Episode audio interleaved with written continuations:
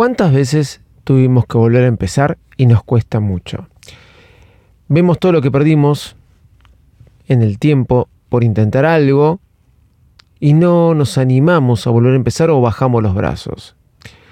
Esta situación se puede dar seguido, pero Apple, sí, Apple, ¿qué tiene que ver Apple con todo esto? Nos dio una lección. Se puede volver a empezar. ¿Sí? ¿Por qué? Y porque se animó a, probar y volver a arrancar. ¿Y Apple nos va a dar una lección de vida? Puede ser. Sí. Pero bueno, sirve como ejemplo. Hoy vamos a seguir hablando de las nuevas MacBook Pro que lanzaron el día lunes, un evento súper corto.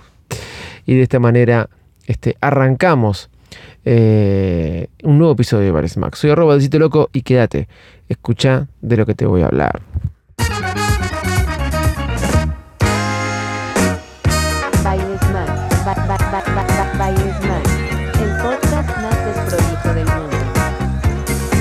El lunes 30 de agosto del año 2023, Apple, como te comenté ayer, hizo el evento de lo que yo tengo registro más corto de su vida, la presentación más corta, sin tener en cuenta lo que es una nota de prensa, y donde sacaron, eh, nada, computadoras, sí. ¿Por qué me río? Porque todo el mundo esperaba muchas más cosas. Hoy, más allá de, de lo que son las computadoras, notebook, las, perdón, las MacBook Pro que sacaron. Uy, estoy trabado.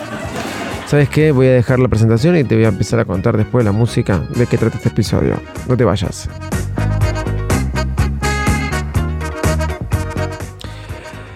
Allá por el año 2016, fines del 2016, algunos me dijeron, no, te confundiste, era fines del 2017, eh, no estoy de acuerdo, recién estaba hablando con una persona y no fui a chequear porque estoy muy seguro de lo que digo.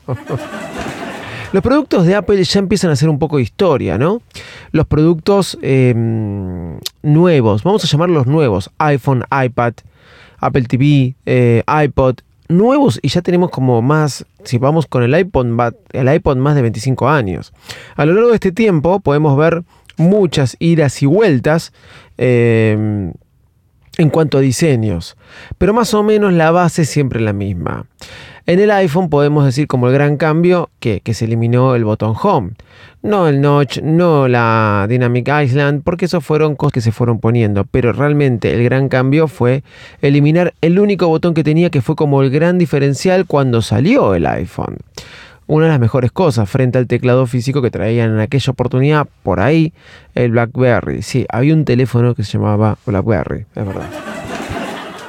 Y que decían que, que el iPhone no lo iba a poder matar. Pero no importa.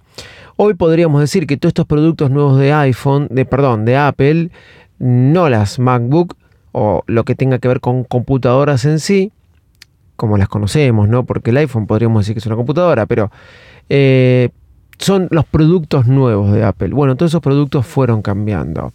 Pero hay algo que Apple hace desde este, mucho tiempo y vamos a decir que son las Macintosh. ¿sí? Recuerdan allá desde el año 1984, después del Apple I, Apple II, la Lisa y todas esas máquinas que vendían. A partir del 84 salen las Apple Macintosh y después derivaron en las eh, todo lo que tiene que ver con Mac. iMac, MacBook, eh, MacBook Pro, eh, MacBook Air y todas secas. Bueno, es un producto viejo ya, la Mac. Es un producto más viejo que los dispositivos más móviles, porque una MacBook Pro es móvil. Toda esta... Eh, toda esta... ¿Cómo es? Puesta en escena, no me sale la palabra, toda esta introducción es para hablar y saludar a un producto que Apple sacó y que pasó sin pena ni gloria. Y me gustaría saber cuántos de ustedes alguna vez la han usado. Alguna sigue dando vuelta, pero a partir del día lunes dejaron de existir y muy pocas personas se dieron cuenta de eso. Y estoy hablando de la Touch Bar. Sí.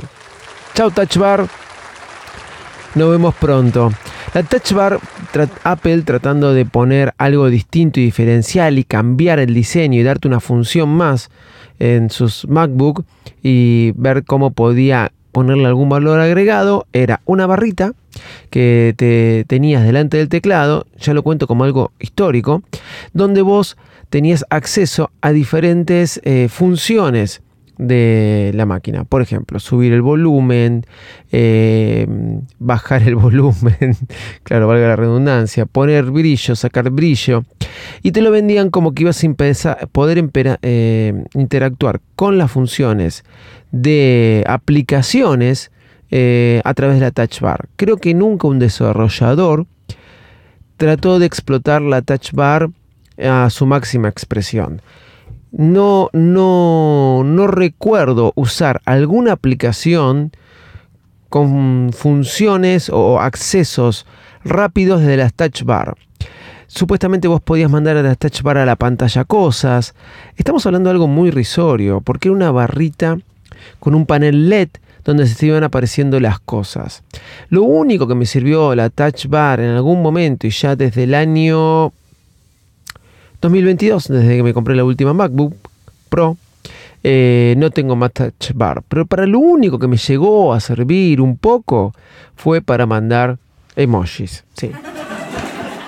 No, no más que eso.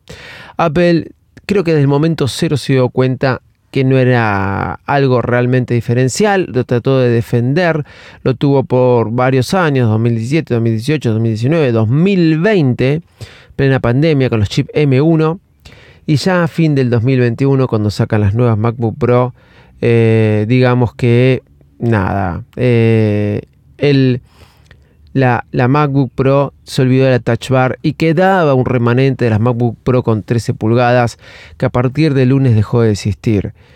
Apple de alguna forma vio cómo lo pudo ir sacando y pasó sin pena ni gloria.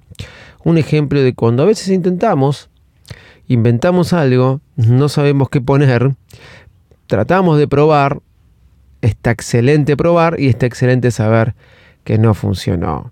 Una breve reflexión del día miércoles.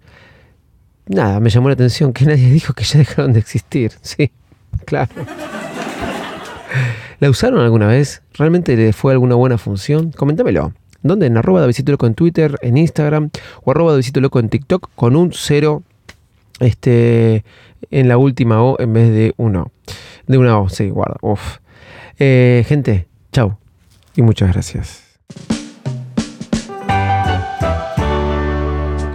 Ya saben que también me pueden encontrar en arroba en YouTube. Eh, suscribirse, ver los shorts, ver los comentarios que hago y videos con algunos tutos que voy a ir subiendo. Desde ya, chau y muchas gracias.